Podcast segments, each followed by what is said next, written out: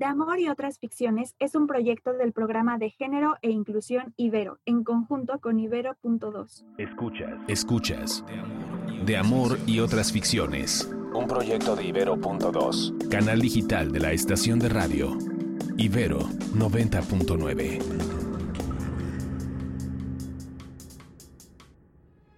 ¿Qué tal? Les saluda Noemí. Yo soy Paola y hoy vamos a hablar sobre el amor romántico y cómo nos afecta en la comunidad LGBT.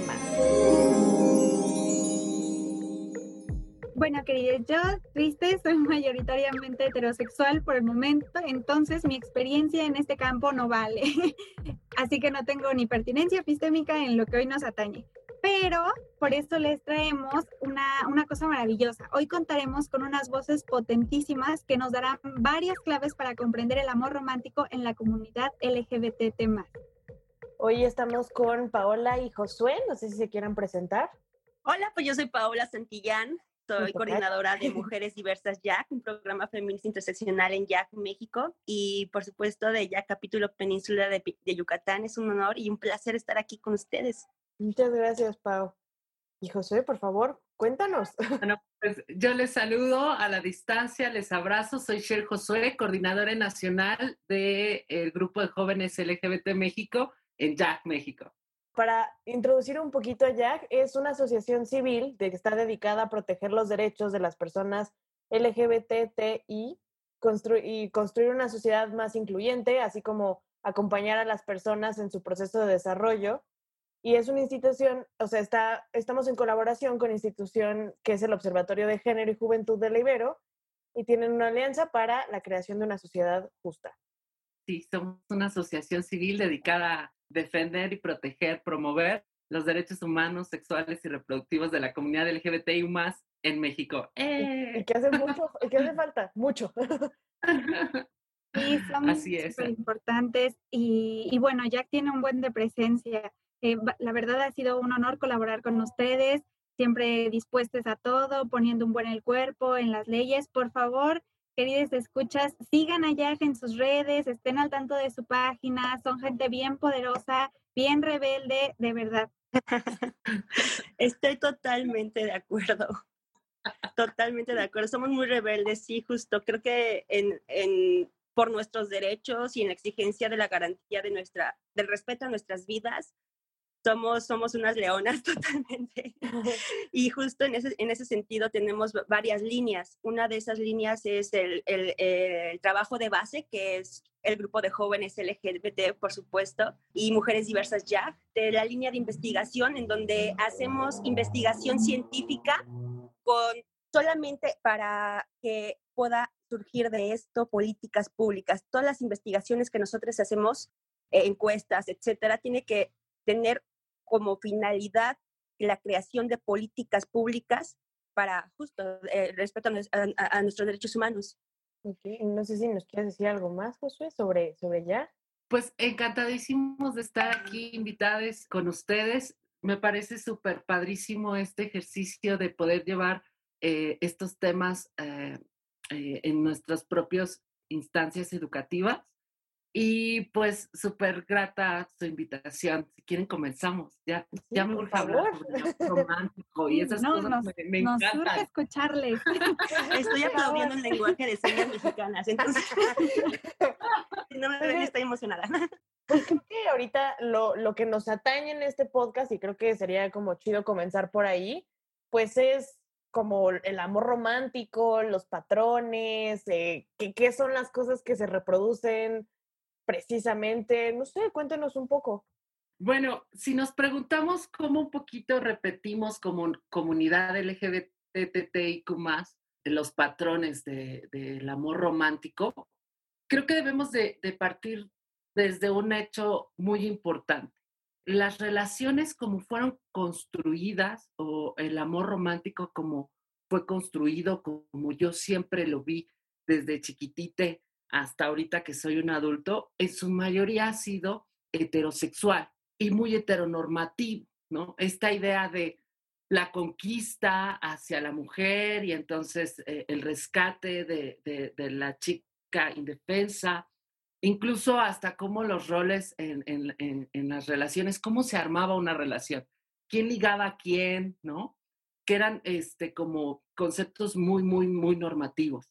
Y cuando los llevamos a cabo como comunidad LGBT, yo, por ejemplo, como una persona no binaria este, identificada como homosexual, de pronto, para mí, eh, cuando era más joven, recuerdo que era como, no sé qué era lo que tenía que hacer para ligar con el otro chico. No sabía si yo tenía que ser el que tenía que ligármelo o si yo tenía que ser el que se iba a quedar sentado y solo iba a sonreír o el que, o, incluso esta idea del amor romántico de la conquista, de no ser tan fáciles quizás de pronto eh, que le cueste, ¿no?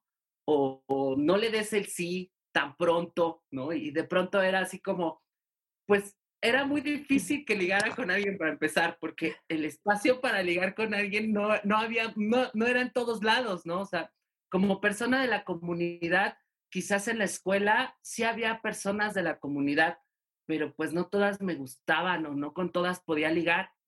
Entonces los espacios donde podía yo ligar de pronto eran muy reducidos, ¿no? Se reducían que al café de zona, que al, este, yo porque soy de Ciudad de México, ¿no? Pero pues iba más a zona de, a zona rosa, a, al antro y así. Y entonces las dinámicas de ligue de pronto eran así como, ¿quién hace qué? ¿Cómo nos vamos a relacionar? Y luego cuando sales con alguien y es como, ¿quién paga qué? Pues mitad y mitad es la mejor idea del mundo. y, llevas como estos constructos de, de, las, de las relaciones monógamas heteronormativas hacia las relaciones monógamas eh, de la diversidad sexual. Y de pronto, pues creo que nos vemos repitiendo un poquito incluso todos esos patrones de celos, de posesión, ¿no? De ver a nuestras parejas como una adquisición, como algo que viene a complementarnos a veces también, ¿no? Como esta idea de la, de, la media naranja, de tú no eres nadie hasta que te aman ah, o hasta que, hasta que eres amado, ¿no? Y hasta que llega esa persona que te complementa y entonces ya eres una naranja completa, eres alguien íntegro y completo, ¿no? También, Pau, por ejemplo, hasta aquí, ¿tú cómo, cómo, cómo lo viviste como mujer lesbiana? Uf, ay. ¿Cómo era esto que, que hablábamos? ¿Cómo era para ti? Fíjate, aquí en este punto, Josué, tienes toda la razón, estoy totalmente de acuerdo. Eh, y aquí me gustaría como dividirlo un poco cómo, cómo, cómo las mujeres lesbianas, o por ejemplo en mi caso, en mi realidad, cómo fue vivirme como mujer lesbiana en una sociedad heteropatriarcal, machista y misógina y sexista. ¿Cómo fue? En estos, dos, en estos dos ejes me gustaría hablarlo desde el aspecto de pareja y cómo también socialmente somos resultado de, de la cultura, cómo culturalmente somos el resultado de y, esto va a, traer obviamente como resultado acciones y comportamientos distintos que no serían como los más lógicos. Por ejemplo, cuando yo me acuerdo que veía todas estas películas de Disney, ¿no? En donde era el príncipe azul y la princesa. Este, comentarios con mi familia de me voy a casar y tener un esposo hermoso y, y, aparte güero, porque también mi familia racista, ¿no? Es para mejorar la raza. ¿Cuántas veces no hemos escuchado eso? Pero bueno, este es otro tema. Dos hijos y el perro, ¿no? Entonces, cuando no puedes cumplir con, con, con, esta concepción o con esta idea o diario de, de, tu familia, por supuesto va a conllevar un problema un problema de, miedo, de, no, de, inclusive de introspección, porque no sabes realmente cómo, cómo, cómo sacarlo, cómo, cómo, manifestar que, te gustan las mujeres. Sobre todo cuando socialmente estaba yo inmersa en una sociedad donde se me decía que la homosexualidad era igual a ir al infierno, literalmente, en la escuela, escuela de monjas, católica. Entonces, por supuesto que yo en un momento de mi vida que traté de vivirme como mujer lesbiana cuando era apenas puberta, fue como un paso muy importante porque yo sentí que me estaba haciendo fiel a mí misma. Tuve una situación, por ejemplo, a los 15 años eh, de violencia sexual. En ese sentido, aquí me gustaría llevarlo hacia el otro eje, cómo, cómo nos comportamos las mujeres hacia este tipo de, de, respuestas sociales, ¿no? Por supuesto, va a haber un, un, miedo absoluto de, y una promesa de muerte en las calles si, si, te vives como la mujer viva, libre y diversa que eres. Va a haber, por supuesto, un, un, asco y un repudio hacia tu propia persona. No va a haber un empoderamiento como tal de, de, de lo que te pasó para poder exigir o de hacer una denuncia, por ejemplo, porque hay una, un factor de vergüenza que la sociedad en el momento que te da la respuesta de, de, de, que eres lesbiana, te va a pasar esto, esto y esto, o eres una persona diversa, entonces en ese momento es la etiqueta de vergüenza. Por supuesto, en ese momento, ¿cómo, cómo podemos reaccionar? ¿Cómo podemos comportarnos ante este tipo de sociedad? Yo en, en, en, lo en específico empecé a comportarme como lo que socialmente era aceptado para los hombres. Entonces venía un, machismo internalizado. Entonces yo tenía que ser la que paga, yo tenía que ser la que, ¿sabes? Entonces todo esto era en respuesta de lo que yo había vivido. Por supuesto, era como una coraza que yo me estaba poniendo. No, no sabía en ese momento que replicaba patrones machistas, que estaba replicando patrones, porque yo fui resultado de lo que mi cultura me dijo que tenía que ser, cómo debían de ser, inclusive los roles de género. Y aquí aplica mucho, por ejemplo, quién es el hombre, quién es la mujer. Siempre es la, pregunta que siempre las lesbianas o las mujeres que amamos mujeres y salimos con mujeres nos preguntan. Es, es increíble realmente quién es el hombre y quién es la mujer cuando realmente sabemos que la identidad de género y la orientación sexual y la expresión de este género son totalmente distintas pero todo va guiado a este concepto de amor romántico, de azul, es el príncipe azul, y Rosa tiene que ser la princesa Rosa, ¿sabes? Justo ahí, Pau, por ejemplo, cuando te escucho, pienso mucho en cómo nos dicen que construyen las relaciones o cómo es que se construyen, o sea, esta idea de conoces a alguien, se gustan y entonces comienzan a salir y entonces formalizas la relación y les va bien y si duran cierto tiempo y tienen ganas y pueden hacerlo, bueno, pues se casan y entonces tienen esta familia feliz eh, y, crecen y hacen un patrimonio juntos y una familia bellísima y envejecen y mueren juntos, tomados de la mano ya viejitos como, no sé, en, en, ciertas películas hollywoodenses. cualquiera, sí. Pero cuando, cuando hablamos de las, de las relaciones homosexuales, de pronto hay mucho en esa fórmula que falla. Por ejemplo, yo veo que hay como varios cercos que las relaciones heterosexuales monógamas tienen. Comienzas a andar con alguien y ya todo el mundo se entera. Para empezar. Cuando eres homosexual y vas saliendo del closet o eres lesbiana, formas parte de la diversidad y vas saliendo del closet, no se entera todo el mundo. A veces, pues le vas diciendo a, algunas personitas o así, ¿no? Pero luego cuando... tu ex sea la ex de tu ex. Ah, bueno, ahí, es diferente. Eso también que como el, mundo es de la diversidad también es un poco más pequeño, pues...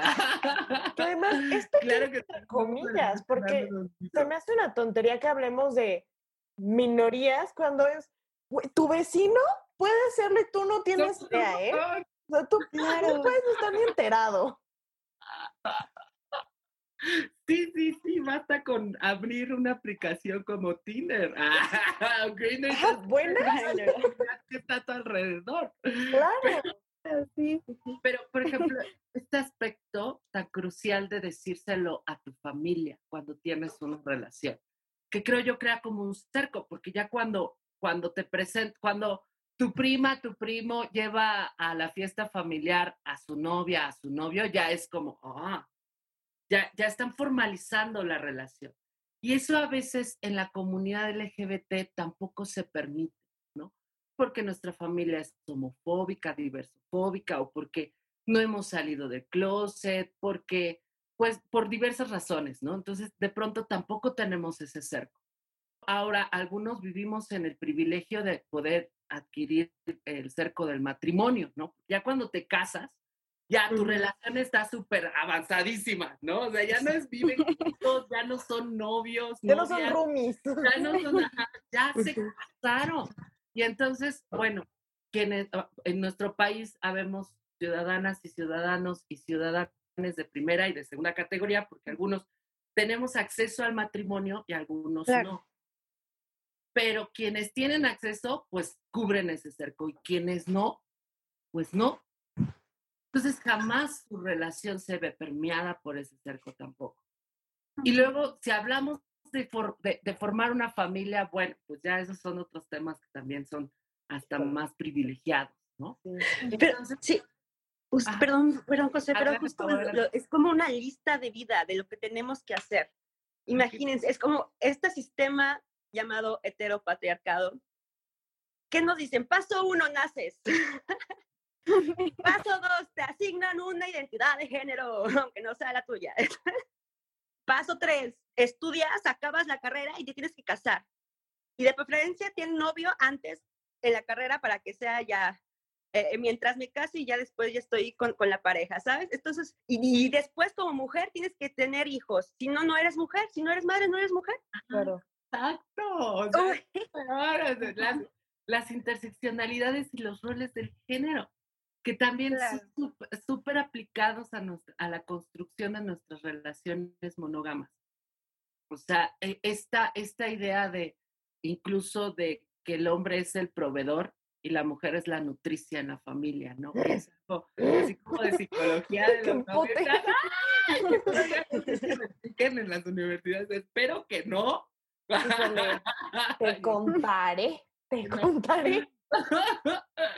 Pero, pero ahí ya te están hasta, y, y como mujer, ¿no? Esta idea de, si tú no eres madre, entonces jamás vas a estar completa ni realizada como una mujer. A vivir en falta. Sí. Horrible. Yo tenía una maestra en primaria que, o sea, yo estaba en sexto de primaria y siempre nos decían las niñas como, es que hay tres cosas que tú tienes que hacer para, para como completar todos los puntos en tu vida, ¿no? Y eran sembrar un árbol, va, poca madre, escribir un libro, chingón y tener un hijo y yo, mm, aguanta, aguanta.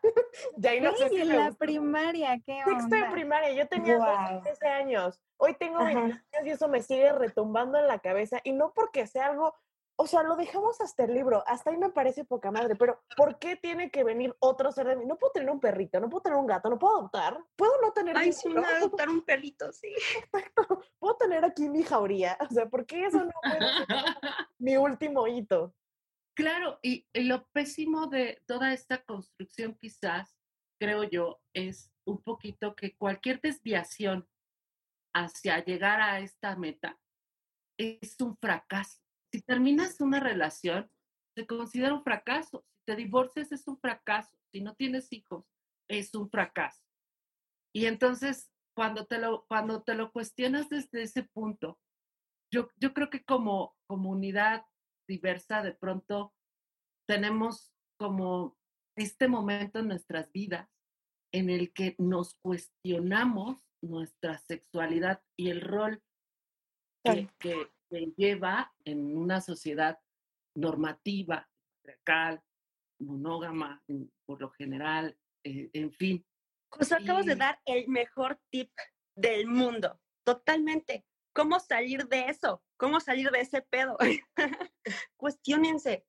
Hay que cuestionarnos, hay que cambiar la pregunta preguntémonos por qué estoy actuando de cierta forma, por qué estoy pensando de cierta manera, por qué lo que estoy escuchando no me resuena, ¿sabes? Todo, todo, todo. Yo les quería preguntar, a ver, yo estudio comunicación y a mí me interesa mucho este rollo del cine y, las series y quería preguntarles cómo sienten la representación en, en el cine. Yo siento que es muy poca, que han estado haciendo un mejor esfuerzo, pero pues quiero saber cómo se siente así, en, carne. Creo que cada vez eh, hay más y más. Coincido contigo en el sentido de que quizás aún no me llega a parecer lo suficiente. Pero creo que eh, en, en, el cine, en la televisión, en las series, eh, cada vez más y más productos de comunicación masiva, eh, se, se, se, da mayor cavidad a la comunidad LGBT. Entonces, esa, esa visibilidad también es súper importante. Algo que, que creo yo que nos enfrentamos muchas y muchos, incluso hoy en día, es que no tenemos referentes. referentes de, de, de, de, nuestra comunidad.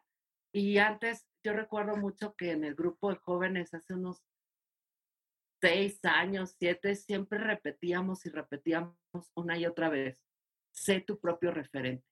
Si no ves a nadie que lo haya hecho así como tú, sélo tú, sé tu propio referente. Y entonces tú vas a llegar a, a, ser esa ingeniera, vas a llegar a ser esa astronauta, esa, o sea, solamente así. Y entonces los demás te van a ver y serás ese referente. Pero si no hay ninguno todavía, sélo tú, ¿no? Y ahora es padre de pronto ver cada vez más referentes positivos de ello en, el cine y en televisión. Recuerdo mucho de, de, esa enseñanza en un grupo de jóvenes, este, sé tu propio referente. Y en ese sentido, yo lo internalicé de una manera de tomar los espacios. Claro, crea tus propios espacios. Si no hay, genéralos. Sé tu propia representatividad porque otras personas se van a sentir de, de, manera representadas. Y en ese sentido también es importante señalar, si bien ahora hay un poco más de diversidad en cuestión de representatividad de personas LGBT, sí considero que falta mucho más intersecciones eh, de personas racializadas, por ejemplo, indígenas. Este, me gustaría ver una, una mujer lesbiana indígena representada en el cine o en el arte, ¿saben? Aunque, el, por ejemplo, la comunidad mucho lo está haciendo de una manera excelente y conozco amigos que son fotógrafos que, que, que, que exploran la belleza de, de, de, ser una persona mushe. Sin embargo, ese es un referente muy especial porque se están generando esos espacios. ¿Por qué? Porque nosotros, la comunidad LGBT, a través de los años e históricamente eh, lo hemos sabido, si, no, si, si las personas, si no estamos inmersos en, esta, en este vaivén de una sociedad a la cual no se nos permite estar o pertenecer, nosotros generamos esto y por eso somos una comunidad LGBT. Y feminista interseccional, por supuesto. claro. Claro, por supuesto. Oigan, todo lo que nos están diciendo es súper potente en todo el sentido espinociano. Esta idea de, de, ser su propio referente y generando comunidad, ¿no? Sabiéndose completamente permeados. Y, y quisiera retomar esto que mencionabas, Paola, y, y también profundizabas, Shell, de cuestionar de dónde vienen los deseos, ¿no? Hablábamos en otros, en otros episodios cómo cómo estos deseos pues son, somos atravesados, ¿no? Estamos eh, constituidos y constituidas a través de otros y nuestros cuerpos se generan en ese sentido. Entonces, ante, ante estos deseos que a veces se nos implantan, ante estos estereotipos que también mencionan, vemos en el cine o a la falta de referentes e incluso a veces la falta de confianza para, para ser el propio referente, porque cuesta mucho si, como lo mencionan, la sociedad te está marginalizando todo el tiempo, pues híjole, qué difícil, ¿no? Entonces, ustedes, ¿qué, qué formas, qué estrategias, qué claves también le dirían, además de estos consejos ya fuertísimos que han dicho, a estas otras juventudes? ¿Qué, qué les aconsejarían hacer? ¿Cómo resistir? ¿Cómo lidiar también? ¿Cómo vivir el amor, el amor de, de pareja, eh, en el sentido que, que sea? Y, y lidiar en estas dinámicas familiares de exclusión, como cómo resistir, cómo invitarían a estas parejas también, eh, e incluso y hablándole también a las propias parejas, ¿cómo le dirían que, qué claves de deconstrucción de su amor pueden darles? ¿Qué palabra tan clave acabas de decir? Deseo, deseo, erotismo. Wow, totalmente que el amor romántico justo es un parche a, a, al erotismo natural del, del, del, ser humano, ya que la sexualidad es natural, es per se, es natural me gusta mucho este ejemplo que en la asociación siempre ponemos de que la sexualidad es, es, es, como un río. Si tú le pones un parche o cuando encauzas el río, por supuesto, el río va a buscar la manera de salir porque la sexualidad es fluida. Somos seres sexuados por naturaleza. la sociedad y el mismo amor romántico nos hace tener, y depende de las intersecciones de las personas, vergüenza en nuestros cuerpos, vergüenza hacia nuestra este, capacidad social o las desigualdades sociales que podamos enfrentar para no poder desarrollarnos socialmente apropiadamente. Y yo creo que en ese sentido lo más fundamental creo que es buscar ayuda. Totalmente. Buscarnos, búsquenos. en el grupo justo, José les va a contar mucho más del grupo de jóvenes, ahí pueden llorar por sus exes, ahí pueden decir, no me siento a gusto porque me mira de cierta forma y no está bien y es violento, ya sabes.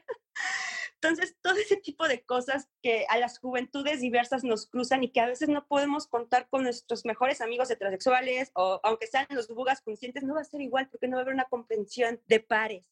Entonces, en el grupo de jóvenes lo que, hacemos, eh, lo que hacemos es esto, es espejeo. A través de las experiencias de vidas y el intercambio de, de, de, de, estas experiencias podemos buscar posibilidades y eso es importante, lo que necesitamos los jóvenes que estamos inmersos en este sistema heteropatriarcal y amor romántico que a veces nos asfixia también y que somos víctimas de, es importante, ¿no? También poder hablarlo. Y justo también en el grupo de jóvenes, ahí es la, la, la, el lugar, ya saben. No sé, José, si quieras comentar algo más. Claro, a, mí me gustaría aprovechar este, gracias Pau, gracias por palabras, este, este momento creo que es importante y me dirijo a, a ti que me escuchas, joven, chica, chico, chique, eh, de la comunidad lésbica, gay, bisexual, transexual, transgénero, intersexual, asexual. Lo primero que tienes que saber es que eso que sientes por las personas que te rodean, ese amor que puedes llegar a sentir, siempre va a ser bueno. Que el sexo es placer y que el placer también es bueno. Que tu sexualidad es libre. Que ah, no importando que sea diversa o no importando lo que te digan las personas a tu alrededor, siéntete orgullosa, orgulloso y orgullosa de formar parte de esta comunidad. Habemos miles de personas alrededor del mundo que estamos arduamente trabajando para acabar con las injusticias y los peligros que nos aquejan. No estás sola, no estás solo y no estás sola. Ya sea que cuentes con una red de apoyo o que te encuentres en una situación de alta vulnerabilidad, busca, busca redes. Hay personas a tu alrededor que ya sabemos que no hay nada de malo con, con, con, con formar parte de la diversidad construye relaciones con, con, ese amor que puedes llegar a sentir por ti, aceptándote desde la, desde la forma más íntima, más personal, más diversa y más feliz de ser quien eres. El mundo siempre está esperando por ti. No creas nada de, de que estás enferma o de que hay algo que tengas que curar. Esas cosas no existen. Tú eres valiosa, valioso y valiosa tal cual eres. Eh, acércate a grupos, puedes llegar al grupo de jóvenes LGBT México online. Ahorita estamos sesionando en todo el país. Puedes llegar con un montón de personas que como tú formamos parte de la diversidad, intercambiar experiencias y aprender un poquito más de cómo relacionarnos, de cómo tener este, eh, una estabilidad emocional, una inteligencia emocional para poder darnos verdaderamente a este mundo y supervivir en él.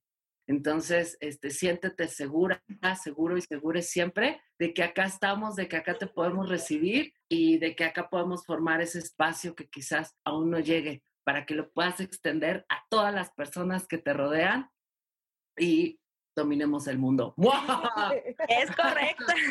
Y nada más para expoliarles un poco a los que nos están escuchando, creo que es importante decirles que el amor romántico no existe, es una construcción. Son los papás. Es una construcción social. aplausos, muchos aplausos. Gracias. Las mismas personas podemos romper con esa construcción social. Podemos hacerlo. Solamente está con cortar ese hilo de la violencia, viendo también por nosotros mismos. Claro. Creo que todo viene desde el amor propio y cómo nos percibimos como personas. Bueno, Pau, Josué, estamos encantadas de haber platicado con ustedes. Ojalá pudiéramos tener horas y horas y horas para seguir sí, haciendo. Por favor. Porque además es súper valioso lo que nos están diciendo. Sí. para ir cerrando, no sé si nos gustarían como compartirnos las redes de Jack para que se puedan contactar con ustedes, por favor. Vas, Pau. Twitter, Facebook e Instagram, Jack México. Y también tenemos página de internet, página web, eh, www.jackmexico.org. Fantástico. Me encanta. Oh, muchísimas, muchísimas gracias. No saben qué gozo escucharles, conocer también un poco más de, de, lo que hace Jack, de todo este acuerpamiento, de, ay, wow, estamos encantadas. Van a nutrir tanto, tanto. Muchas, muchas gracias por ese cariño también, por, por esta resistencia desde, desde la radicalidad del amor, de una ternura, por este señalamiento de que, de que si existe es porque lo sostenemos. Y donde hay poder, hay resistencia. No, muchas gracias. Muchas, muchas gracias por, por venir, por abrirse con tanta sinceridad ante temas a veces tan incómodos, tan difíciles para tratar para algunas personas que se están reconociendo apenas. Muchas, muchas gracias. Hasta aquí llegamos. Eh, ha sido un placer conversar con ustedes. Gracias. Muchas gracias a ustedes y por estos espacios que nos permiten alzar la voz y homosexualizar más el mundo. Claro. Eso es increíble. No se les olvide a todos los que nos escuchan eh, darse un clavado por el Observatorio de Género y Juventud en www.géneroyjuventud.ibero.mx. Yo soy Paola y esto es De Amor y otras ficciones. De Amor y otras ficciones es un podcast de Ibero.2, canal digital de la estación de radio Ibero 90.9. Agradezco a Jorge Ceja Morán en la producción y Auriel Rodríguez en la realización. Además de De Amor y otras ficciones, escucha Frecuencia Disruptiva, el podcast sobre la industria musical en Ibero.2.